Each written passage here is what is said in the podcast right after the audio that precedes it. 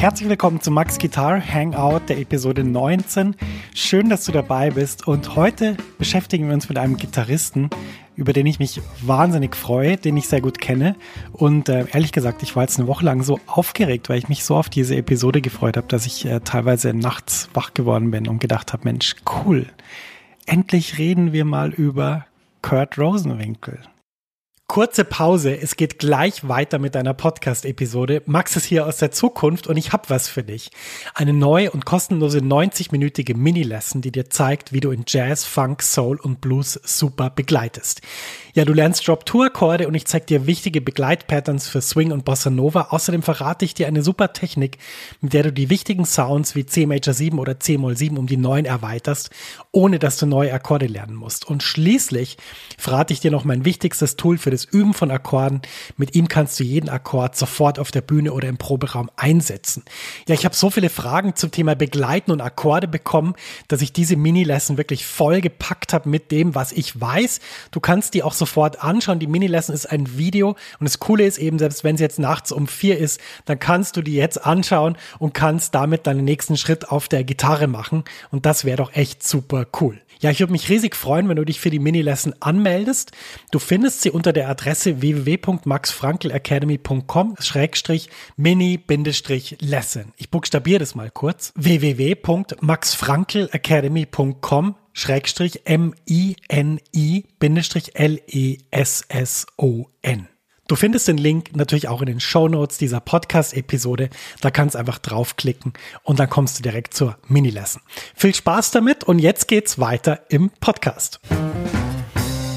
Sicher einer der Gitarristen, die mich am tiefsten beeinflusst haben, aber nicht nur mich, sondern wahrscheinlich die komplette Jazz-Gitarristen-Szene. Auf jeden Fall alle Menschen, die irgendwie sich mit Jazzgitarre beschäftigt haben und so zwischen den Jahren 1999 und 2002 mal genauer gehört haben, wen es da so alles gibt.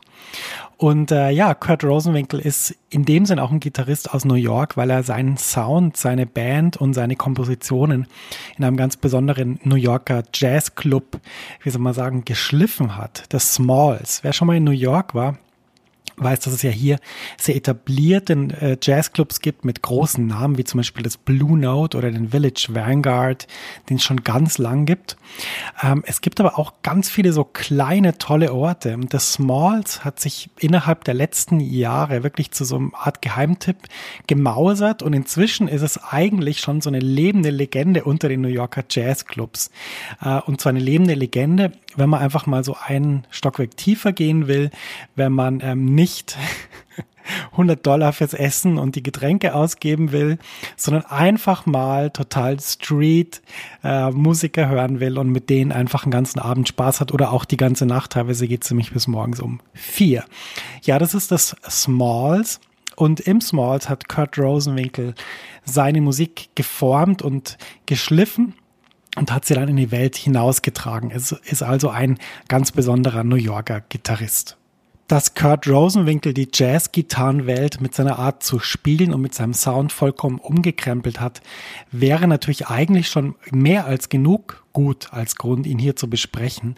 Aber ich habe auch eine persönliche Geschichte mit Kurt und ähm, die möchte ich gerne erzählen als ich begonnen habe, mich für Jazzgitarre zu interessieren, gab es noch so diese alten Kataloge von Plattenfirmen. Ich weiß nicht, wer das auch kennt. Es gab zum Beispiel vom Label Worth ähm, einen Katalog, einen Gesamtkatalog, wo sozusagen alle CDs drin waren, mit Cover, mit wer da mitspielt, mit, mit den Tracks, die sie gespielt haben. Und dann konnte man also so wie, wie äh, beim Otto-Katalog durchschauen und schauen, was man sich so bestellen wollte, weil es gab ja noch kein Internet damals.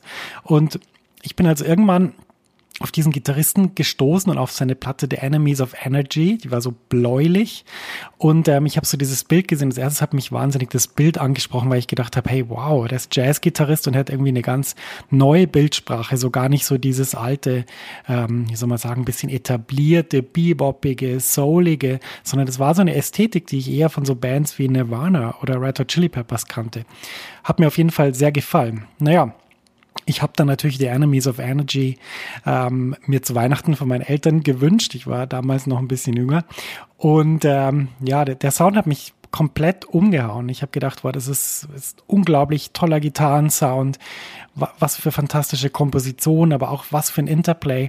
Es hat mich wirklich, es war wie vom anderen Stern. Und es war dann auch so, dass zu der Zeit Kurt Rosenwinkel auch in Gitarre und Bass in einem Musikermagazin porträtiert wurde. Da konnte ich ein bisschen mehr über seine Technik lesen, wie er spielt, wie er seinen Sound gestaltet. Und ich war also hin und weg, kann man sagen. Ich war wirklich vollkommen eingenommen von allem, was ich da gelesen habe. Und wie das Leben so spielt, haben sich unsere Lebenswege dann Gott sei Dank gekreuzt. Natürlich nicht ganz zufällig. Ich war Student an der Hochschule für Musik in Basel bei meinem langjährigen Lehrer und ich würde auch sagen Mentor. Ich habe ihm sehr viel zu verdanken, Wolfgang Mutspiel. Ich bin wegen ihm nach Basel gewechselt. Es war eine schwierige Entscheidung, weil ich zu der Zeit in Amsterdam studiert habe, was meine Traumschule war. Aber ich habe irgendwie gemerkt, wenn ich ganz ehrlich bin, mein Herz das gehört so mehr der Art, wie der Wolfgang damals gespielt hat und auch der Art, wie der Kurt damals gespielt hat. Und ich wusste, dass Kurt in Luzern an der Hochschule Unterricht gibt und ich dachte, wenn ich schon mal in Basel bin, dann komme ich vielleicht im Anschluss auch dann nach Luzern. Und so war es dann auch. Ich hatte Unterricht bei Kurt und es war eine sehr prägnante, prägende Zeit für mich mit, mit sehr vielen wichtigen Lessons, mit, mit einigen, die ich in meinem ganzen Leben nicht mehr vergessen werde. Und ich möchte dir heute ein paar Dinge da aus dem Unterricht erzählen und natürlich auch über Kurt einfach allgemein reden, über seine Musik, welche Alben man sich unbedingt anhören muss, was man von ihm lernen kann. Das ist mir das Wichtigste, dass du was mitnehmen kannst, was an ihm besonders ist. Und dann habe ich mir auch noch was überlegt. Zwei seiner Übungen, die er mir damals gezeigt hat, die kriegst du auf dem PDF zur Folge. Das findest du einfach unter www.maxfrankel.com slash blog slash 019. Lass uns direkt rein in die Musik von Kurt gehen und hier hatte ich mal wieder das Problem, wie auch bei vielen anderen Protagonisten schon, dass ich einfach viel zu viele Alben habe, die ich empfehlen kann. Und es ist mir wahnsinnig schwer gefallen, das auf drei Alben runterzubrechen. Aber ich habe drei gefunden, die, wie ich finde, eine ziemlich gute Wahl sind. Und ich werde dir auch gleich erzählen, warum. Beginnen werden wir mit dem Album des Tenorsaxophonisten Chris Cheek. Das heißt I Wish I Knew und ist 1997 auf Fresh Sound New Talent erschienen. Ja, warum ein Album von Chris Cheek? Chris Cheek ist nicht nur einer der größten Tenorsaxophonisten, die es überhaupt gibt, sondern auch jemand, der einen unglaublich tollen Personalstil hat. Und deshalb passt er sehr gut zu Kurt, der nämlich auch einen sehr ausgeprägten Personalstil hat.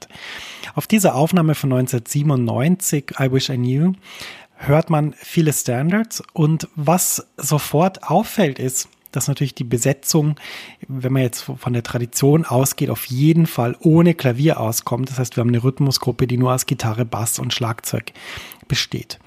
Und wenn man so die Gitarrenwelt anschaut der späten 90er Jahre, dann fällt einem auf, dass was der Kurt hier macht, ist revolutionär. Es ist ja im Nachhinein immer einfach zu sagen, naja gut, aber der macht halt jetzt das ein bisschen anders und macht das ein bisschen anders. Was wir manchmal vergessen ist, dass wir die Entwicklungen, die stattgefunden haben, mit der Brille von heute sehen. Das heißt, heute ist es für uns vollkommen normal, dass ein Gitarrist in so einem Setting, also Tenorsaxophon plus Rhythmusgruppe ohne Klavier, äh, eine Art von Begleitung erfindet, die ein bisschen sparsam ist, spärlich ist, manchmal mit wenigen Noten auskommt und dann ganz, ja, wie soll man sagen, mühelos Akkordspiel und Solospiel verbindet. Aber damals war das überhaupt nicht so. Damals hatten wir eine vollkommen andere äh, Solo- und Begleitästhetik und Deshalb ist es umso großartiger, was der Kurt hier leistet. Und wenn du diese Platte von Chris Cheek noch nicht kennst, I Wish I Knew, hör die unbedingt an. Es ist eine fantastische Art, Standards zu spielen und wie der Kurt hier improvisiert, aber wie er auch vor allem Akkorde spielt, ist wirklich beeindruckend und äh, ganz, ganz intensiv. Wir gehen weiter mit einem Meilenstein der Jazzgitarre. Ich würde sagen, dieses Album ist eines der größten Alben, das jemals von einem Bandleader auf der Gitarre veröffentlicht worden ist. Es geht um The Next Step. Ist 2001 auf Verve erschienen und es featuret das Kurt Rosenwinkel Quartett, wenn man so will, mit dem fantastischen Jeff Ballard am Schlagzeug, Ben Street am Kontrabass und dem großartigen Mark Turner am Tenorsaxophon. Dieses Album hat äh, Schockwellen durch die Gitarristenszene geschickt. Dieses Album hat für die meisten Gitarristen, die ich kenne und die damals gespielt haben, alles verändert. Es war ein Meilenstein der Jazzgitarre, es war aber vor allem auch ein Moment, in dem sich verändert hat, wie man dieses Instrument wahrnimmt und was man mit ihm machen kann. Warum war The Next Step so revolutionär? Kurt hat auf diesem Album etwas gemacht, was er schon davor ausprobiert hat. Und das ist dadurch entstanden, dass er gesagt hat, Mensch, hat mich irgendwie genervt, dass ich halt wusste, wenn ich jetzt diesen Akkord drücke, dann ist der Akkord das und ich höre ihn nicht mehr, weil ich weiß ja, dass ich ihn drücke. Und das hat ihn frustriert beim, beim Spielen und dann hat er gedacht, hm, ich könnte auch meine Gitarre verstimmen und zwar so, dass ich nicht mehr genau weiß, welche Noten, welche, welche Seiten sozusagen sind und dann hätte ich mein gesamtes Wissen sabotiert und würde nur wieder über die Ohren funktionieren. Ja, ziemlich gute Idee. Und das hat er dann umgesetzt. Und der Sound, der sich dann auf diesem Album ergeben hat, ist wirklich ganz besonders. Wenn du dieses Album nicht kennst, The Next Step unbedingt anhören. Ganz große Anhörempfehlung. ist ein fantastisches Album. Der dritte Meilenstein, den ich heute für diese Sendung ausgesucht habe, für diesen Podcast, ist das 2003 erschienene Album Hardcore. Was jetzt hier passiert, ist sehr, sehr interessant. Auf Hardcore hören wir Musiker wie Jeff Ballard oder Mark Turner. Es scheint sich also nicht viel verändert zu haben im Gegensatz zu The Next Step, was ja zwei Jahre früher erschienen ist. Aber irgendwie ist irgendwas anders. Und wenn ich das mal so auf den Punkt bringen darf, Kurt hat auf Hardcore zum ersten Mal und nicht zum letzten Mal in seiner Karriere das Studio als Entwicklungsort für seine Musik und das Spielen mit Samples, mit programmierten Sounds, mit ausnotierten Akkorden wirklich ganz auf die Spitze getrieben. Wenn man diese Stücke hört, für mich war das immer wie die, die Verbindung zwischen etwas Synthetischen und irgendwas Akustischen und die Verbindung zwischen der Freiheit, die ein improvisierender Musiker sich nimmt, wenn er bestimmte Parts spielt, und der Dringlichkeit von etwas, was so komponiert ist und so gespielt werden muss. Es vereint also für mich wirklich das Beste aus den zwei Welten. Stücke, die Kurt immer wieder live gespielt hat, die ihn lange begleitet haben. Und Hardcore ist einer der besten Orte, wo man hören kann, wie radikal Kurt Rosenwinkel seine Soundvision umsetzt. Jetzt haben wir uns drei Orte angeschaut, wo man ganz fantastische Musik von Kurt hören kann. Jetzt interessiert uns natürlich, was, was ist denn besonders an Kurt Rosenwinkel? Und ich habe mal drei Punkte rausgenommen, die ich für sehr wichtig halte. Natürlich gibt es noch viele andere mehr, aber ich habe mal drei rausgesucht und möchte zu jedem was sagen. Erstmal ist besonders, wie er das Timing seiner Linien gestaltet. Ich kann mich noch sehr gut erinnern, wir waren mal, als wir in Basel Mittag gegessen haben mit Wolfgang mit einem anderen Studenten, der hat für uns gekocht. Wir haben äh, ein Album von Kurt gehört und dann hat der Wolfgang gesagt, Mensch, das ist so, das ist so speziell, wie der das Timing da äh, benutzt, wie der improvisiert. Das ist so speziell.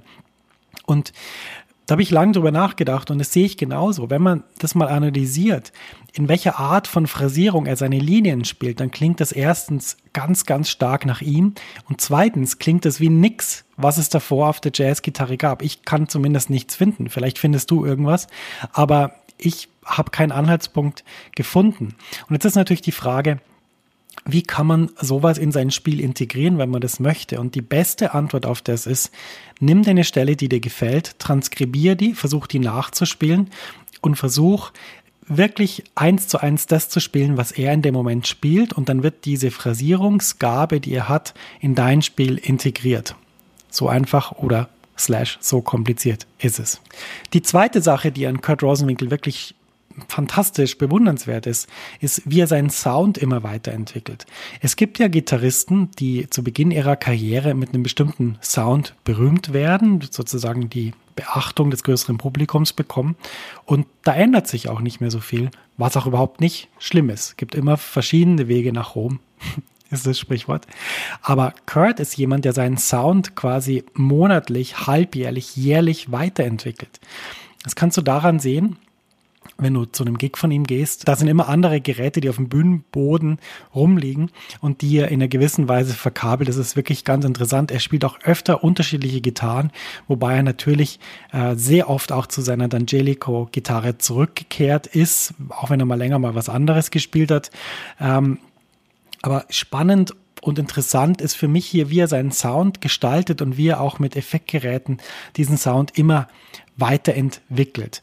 Das kannst du dir ganz einfach zu eigen machen, wenn du einfach mal ein bisschen googelst und Fotos suchst von Kurt's Equipment.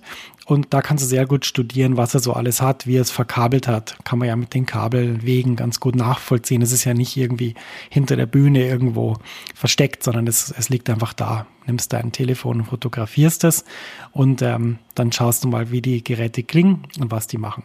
Das dritte, was an Kurt Rosenwinkel besonders ist und, und was ich wahrscheinlich fast das Wichtigste finde für jeden Musiker ist, wie radikal er seine Vision umsetzt ich habe es schon angesprochen bei den verschiedenen Platten. Er hat eine beeindruckende Entwicklung hingelegt. Er entwickelt sich von Platte zu Platte weiter. Auch wieder die neue Platte Kaipi ist wieder was vollkommen anderes als davor. Und ich finde das bewundernswert, dass ein Musiker äh, sich wirklich fragt, was höre ich in mir und was möchte ich davon nach außen tragen. Wenn du selber eine Band hast, könntest du einfach Folgendes machen, dass du probierst, die radikalste Version von dem, was, was ihr so hört oder was ihr so toll findet, nach außen zu tragen. Und das Interessante ist, je radikaler man diese Vision formuliert, desto stärker wächst auch das Publikum. Warum? Weil sich die richtigen Leute angezogen fühlen von dieser Vision und das spüren und die anderen eher abgestoßen. Und dir nicht das passiert, was manchmal passiert, dass nämlich dich niemand so richtig toll findet, aber dass dich auch niemand so richtig nicht gut findet. Dann hast du nämlich am Schluss weniger Publikum als mit der anderen Taktik.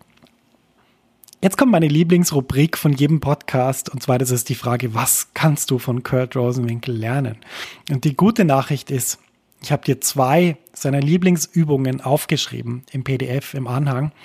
Das sind zwei Übungen, die ich seit zehn Jahren übe und ich kann dir sagen, wer die übt, der wird wirklich besser. Du wirst spüren, dass deine rechte Hand besser wird. Du wirst merken, dass deine linke Hand müheloser große Abstände zurücklegen kann. Und du wirst vor allem bei der zweiten Übung merken, wie du einen viel klareren Überblick über die Modes kriegst und auch, wie man die auf der Gitarre umsetzen kann. Das sind zwei Übungen, die Gold wert sind. Die findest du auf dem PDF im Anhang. Ähm, die erklären sich von selber versuche einfach das umzusetzen, was ich aufgeschrieben habe und du wirst merken, wow, das ist wirklich toll. Neben diesen beiden Übungen kann man von ihm natürlich noch eine ganze andere Menge an Dingen lernen. Das erste, was, was mir so aufgefallen ist, als ich diesen Podcast konzipiert habe, war, ähm, wenn man Stücke anschaut wie Cubism zum Beispiel, ähm, was auf seiner Platte The Enemies of Energy drauf ist, was so eine Art ist wie Giant Steps auf die Spitze getrieben, also quasi sehr viele verschiedene Akkorde, die immer neue Durtonleiter als Improvisationsgrundlage verwenden.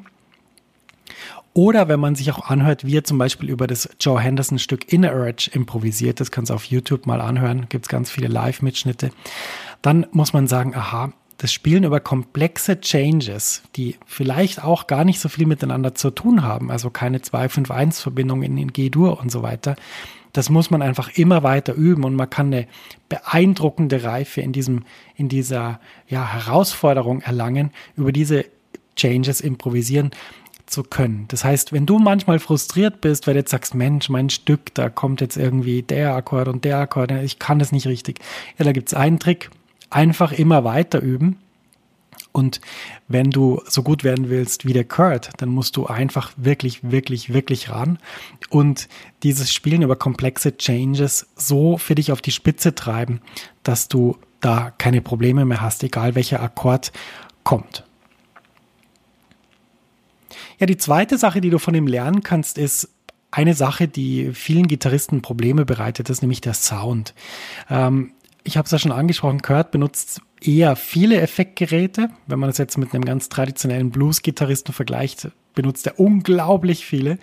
Und das Interessante ist aber, dass er in der Art und Weise, wie er diese Effekte verkabelt, Wege gefunden hat, dass sich sein Ton nicht verschlechtert. Du hast vielleicht schon mal gehört, wenn man die Gitarre in einen Effekt äh, einsteckt und dann noch 20 dahinter und dann wieder in den Verstärker geht, dann kann es sein, dass die Dynamik des Signals leidet oder dass es einfach nicht mehr so warm und schön klingt. Er verhindert das dadurch, dass er sogenannte Effekt-Looper verwendet, mit denen er sozusagen den Effekt-Sound wie als Effekt-Loop dazu mischen kann und er kann diese Loops auch abschalten.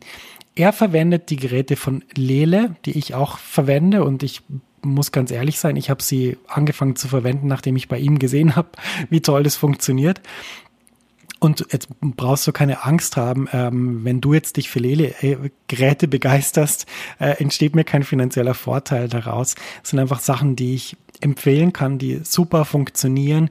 Äh, es ist eine deutsche Firma, es sind Leute, die, die wirklich eine Leidenschaft haben, dafür das Leben von Gitarristen besser zu machen.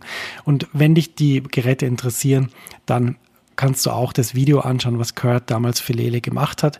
Ganz tolles Video, wo er zeigt, wie, wie, sein, wie er seinen Sound auch mit diesen Geräten verändern und vor allem verbessern kann.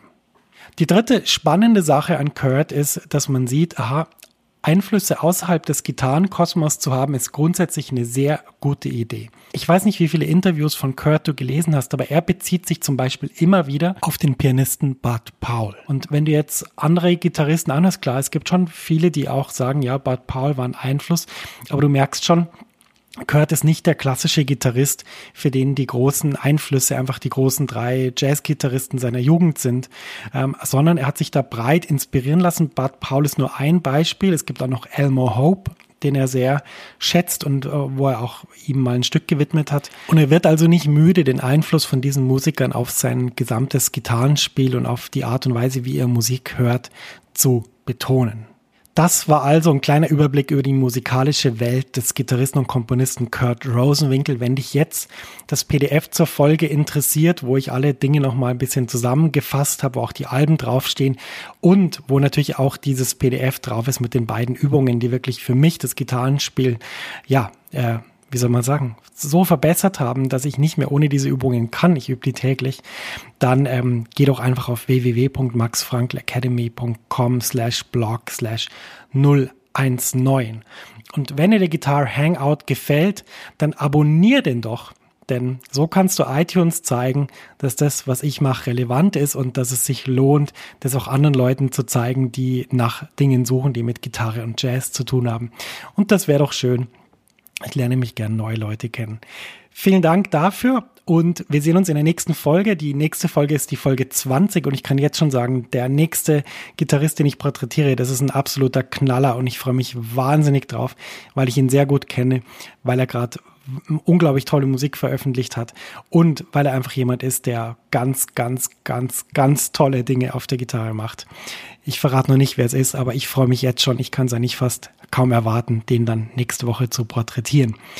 Bis dahin, alles Gute und vor allem viel Spaß beim Gitarrespielen wünscht dir dein Max.